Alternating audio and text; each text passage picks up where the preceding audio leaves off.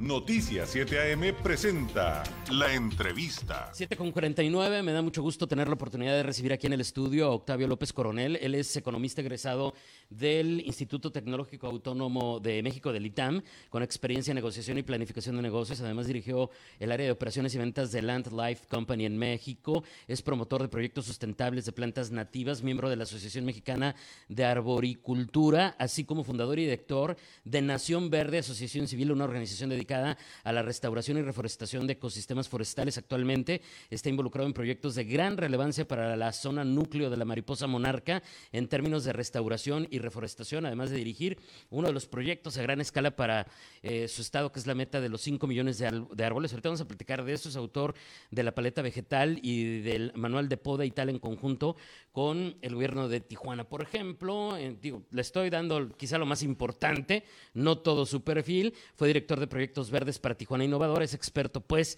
en temas de medio ambiente y sustentabilidad. Octavio, bienvenido, muy buenos días. No, pues muchísimas gracias por tenerme aquí, es un gusto, te lo agradezco y, sí, adelante, a tus órdenes y gracias por la presentación. Oye, pues estamos platicando justamente de que el Día de la Tierra eh, se mm, conmemora mm, digamos formalmente el 22 de abril, pero básicamente todo el mes se lo dedicamos a crear conciencia de, de, lo que ello significa y en función de estas celebraciones, pues es que vienen muchas reflexiones, análisis y también este, cachetaditas para todos, ¿no? O sea, yo creo que nadie nos salvamos de los que estamos parados en este planeta de que algo tenemos que hacer y resolver de frente a lo que hoy por hoy vivimos y ya lo aterrizaremos, Octavio, si nos lo permites, en lo que particularmente tenemos en Tijuana, donde si algo queremos, añoramos, es más áreas verdes. Claro que sí. Pues podemos empezar de la zona más macro y más hacia adelante. Las Naciones Unidas está hablando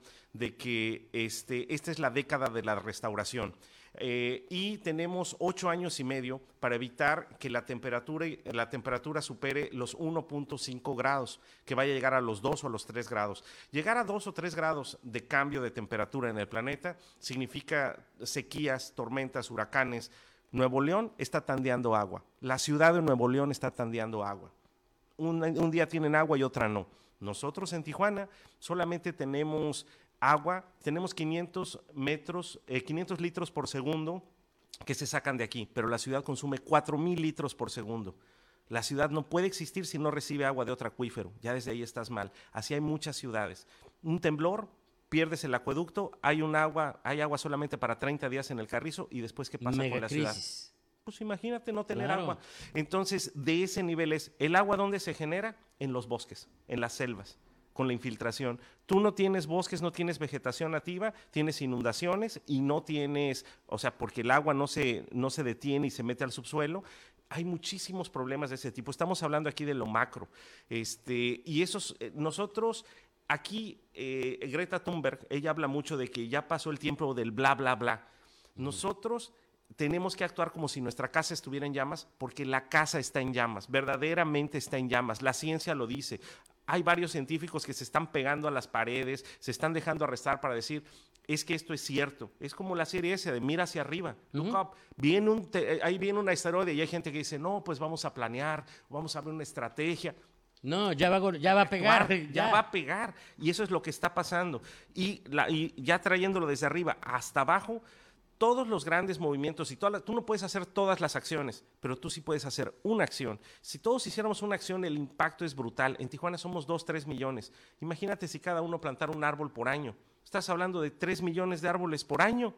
O sea, ¿y qué? Plantar un árbol en 365 días. Hay muchas cosas que podemos hacer. Claro que podemos hacer el cambio y el cambio tiene que venir de aquí, de lo mental. Sí, estoy totalmente de acuerdo contigo, aunque yo sí te diría, Octavio, que también tenemos que sumar a esa voluntad y a esa conciencia el conocimiento básico para hacerlo. Porque si nos ahora sí que como decimos en México, si nos aventamos como el borras, en lugar de ayudar, vamos a perjudicar. Y bueno, no te voy a meter en temas de política con lo que han hecho algunas administraciones en algún momento de, de decir vamos a forestar y pues ni siquiera años, a los meses ves que todas esas plantas se nos murieron. Sí. Lo hemos visto una y otra vez y quienes nos ven y nos escuchan ya se empezarán a acordar de que de tal alcalde, de tal gobernador, de tal diputado, miren, ni siquiera necesitamos nombrarlos porque ustedes los conocen perfectamente.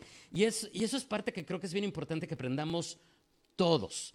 cómo hacerlo y entender que, que al final, pues no es algo tan complejo, ¿eh? Es, es- está, está padre entender lo, la, la simplicidad que hay alrededor de algo que puede cambiar la vida en nuestro planeta, sobre todo para las nuevas generaciones, en tanto a garantizarles que no van a vivir desastres, que no vamos a tener que vivir con mascarillas de oxígeno.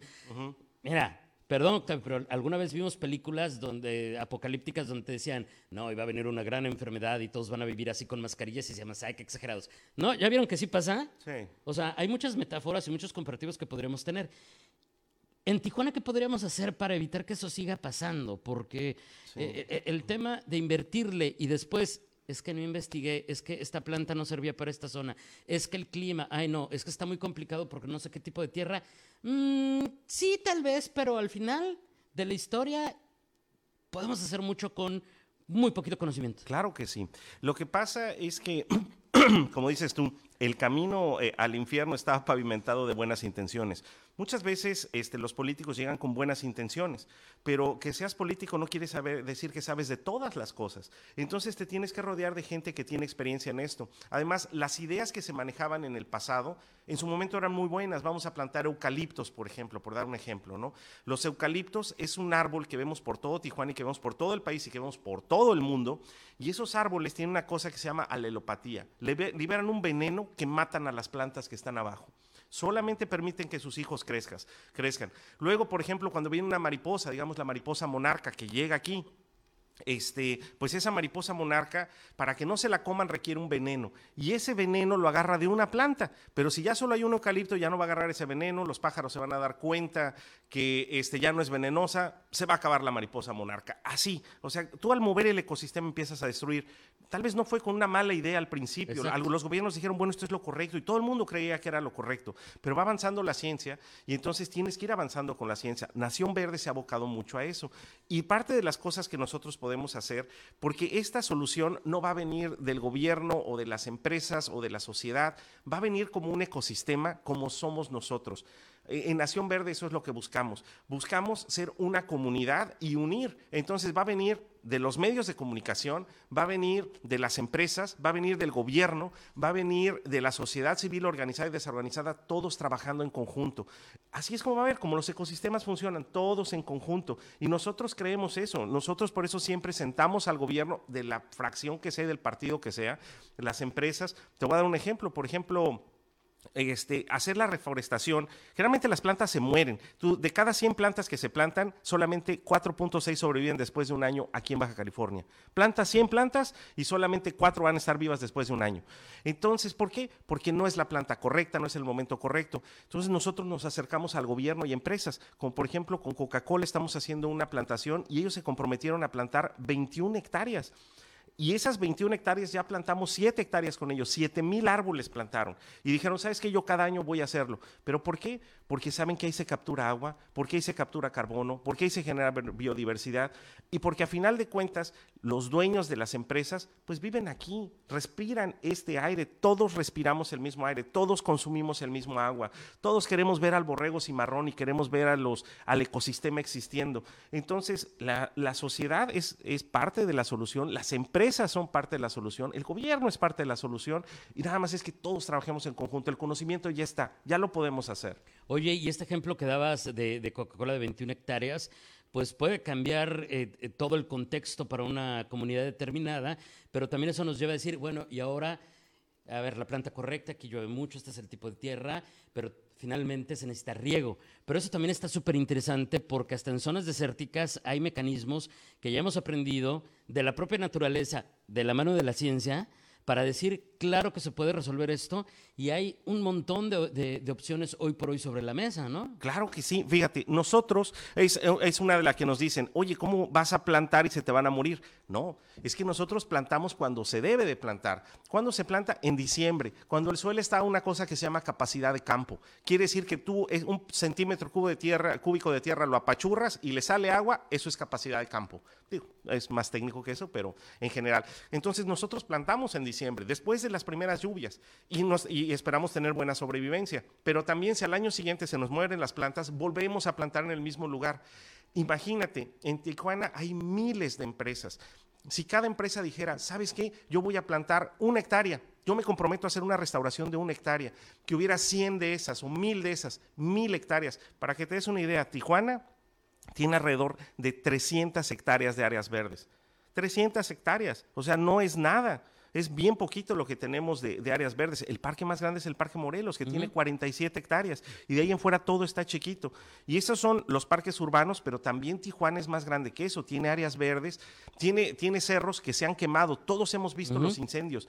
Una vez que hay un incendio, llega el agua, se lleva el suelo, llena de sedimentos, el agua no se infiltra y no vuelven a crecer los árboles y ya solamente crecen arbustos. Entonces nosotros llegamos a recuperar ese ecosistema, a quitar las vacas de ahí, a hacer brechas cortafuego, a hacer reforestaciones y eso las empresas podrían decir, ¿sabes qué? Yo adopto media hectárea, yo adopto, ni muy caro es pero tienen que, y las empresas yo creo que quisieran hacerlo, pero no lo saben. Finalmente una empresa grande se animó, Coca-Cola es la primera que se ha animado que el ejemplo Para que muchos se sumen. Que sea el ejemplo y que lo vean. Y eso vamos a hacer un evento el día 22, eh, el día 23 a las 8 de la mañana. Parece ser que va a estar la presidenta municipal, va a estar el cónsul. Es este sábado ya. Es este sábado ya. Nosotros esperábamos que fueran 80 gentes, ahorita llevan como 600 confirmadas. De verdad, esperamos no más de 80. ¿De qué va a ser el evento? Cuéntanos. El evento va a empezar a las 8 de la mañana y vamos a hacer unos, vamos a plantar árboles, pero también vamos a hacer jardines polinizadores. Vamos a hacer unos lunares polinizadores y luego también en el vivero de Nación Verde, porque tenemos el vivero más grande del noroeste de, de Baja California, de plantas nativas, perdón, del noroeste de México, porque nadie producía plantas nativas. Entonces las empezamos a producir y va a haber gente que va a estar agarrando mezquites, encinos, árboles que pueden vivir hasta mil años y que no hay un solo vivero en Tijuana que te venda las plantas nativas. Ninguno, nadie. Plantas polinizadoras. En términos sencillos, ¿qué significa eso? Un jardín polinizador son todas las abejas, mariposas, polillas, necesitan ciertas plantas, tienen unas relaciones con esas plantas. Ahorita lo que hay es pastos, son otras especies. Entonces, ¿dónde viven estos colibríes? Están, están consumiendo otras cosas que no son lo de ellos. Es ponerles pedazos para que estos, eh, estos insectos puedan tener dónde reproducirse, dónde alimentarse y les vamos a dar un espacio en el Parque Morelos que recuperen eso y empezar a crear corredores biológicos. Coca-Cola eh, va a estar en ese evento y pues va a ser un bonito evento familiar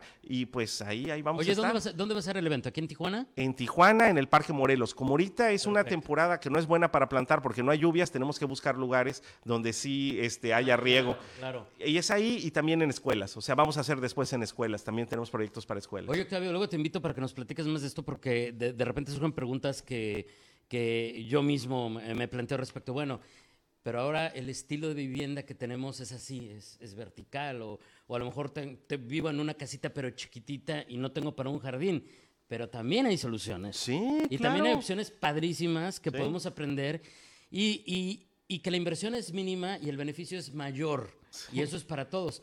Eh, pero también me quedó una, pregunta que si podemos resolver. Ya estamos sobre el corte, eh, ya, ya sé, ya me están regañando. Un minutito más, un minutito más. Decías que, que en Tijuana hay 300, apenas 300 hectáreas de áreas verdes. Que de repente 300 hectáreas suena mucho, pero después cuando piensas en el área de Tijuana y su población dices, efectivamente es nada, es muy poquito, pero más o menos hay un cálculo de más o menos cuál sería el punto ideal, o sea, ¿cuántas hectáreas de áreas verdes deberíamos de contar en una ciudad como Tijuana? ¿Poco más, poco menos? Mira, Tijuana tiene alrededor de 25 mil hectáreas y de esas solamente 300 son de áreas verdes. Eh, la recomendación de la OMS, ponle alrededor de, que tengas unos 14 metros por habitante. Entonces hay que ver cuántos habitantes hay en realidad en Tijuana. Ponle tú que fueran 2 millones o 3 millones, entonces multiplica... Para la flotante, ¿no? 3 millones por 14 y lo dividimos entre 10 mil y te lo doy en hectáreas. Si quieres ahorita, no, sé si te alcanza a hacer el cálculo. No, sí, pero de que estamos cortos, estamos, estamos cortísimos. Ah, sí, no, estamos, este, tenemos menos de medio metro cuando deberíamos de tener 14 metros. Entonces imagínate, es una barbaridad, pero lo podemos lograr. Sí se puede, eso es lo bonito. En Nación Verde damos cursos gratis en el Parque Morelos por si gustan ir los sábados y también ahí es de huertos urbanos para que la gente pueda tener en su casa esos huertos. Nación Verde, Asociación Civil, redes, eh, Nación, nacionverde.org este, y si nos buscan Nación Verde en cualquiera, Facebook, Instagram, ahí estamos como Nación Verde y este, eh, nuestra página es nacionverde.org, ORG. Ahí nos encuentran como Nación Verde, está fácil. Y, cerramos, Octavio, con eh, algo que siempre digo con muchos otros temas. se vale decir no sé. Ah, claro. O sea, no tiene por qué darnos pena, porque de repente se convierte en tabú. No es que no me voy a meter porque van a decir que, híjole, que no sé nada, que soy un ignorante, que soy un irresponsable, que nunca he hecho nada por mi planeta. No, es todo lo contrario, Octavio. Es decir, qué bueno que digas que no sabes y que quieres sumarte y que quieres aprender. Y mire, poquito a poquito, que mire que ahorita tenemos de aquí a diciembre para aprender lo básico y empezar con una acción que nos va a cambiar la vida a todos, Octavio. Muchas gracias, muchas gracias. Y sí, es correcto, así hay que hacerle. Gracias, gracias y te esperamos por acá de regreso muy pronto. Cuando gustes. Muchas gracias por la invitación. Gracias, es Octavio López eh, Coronel, es eh, fundador y director de Nación Verde Asociación Civil.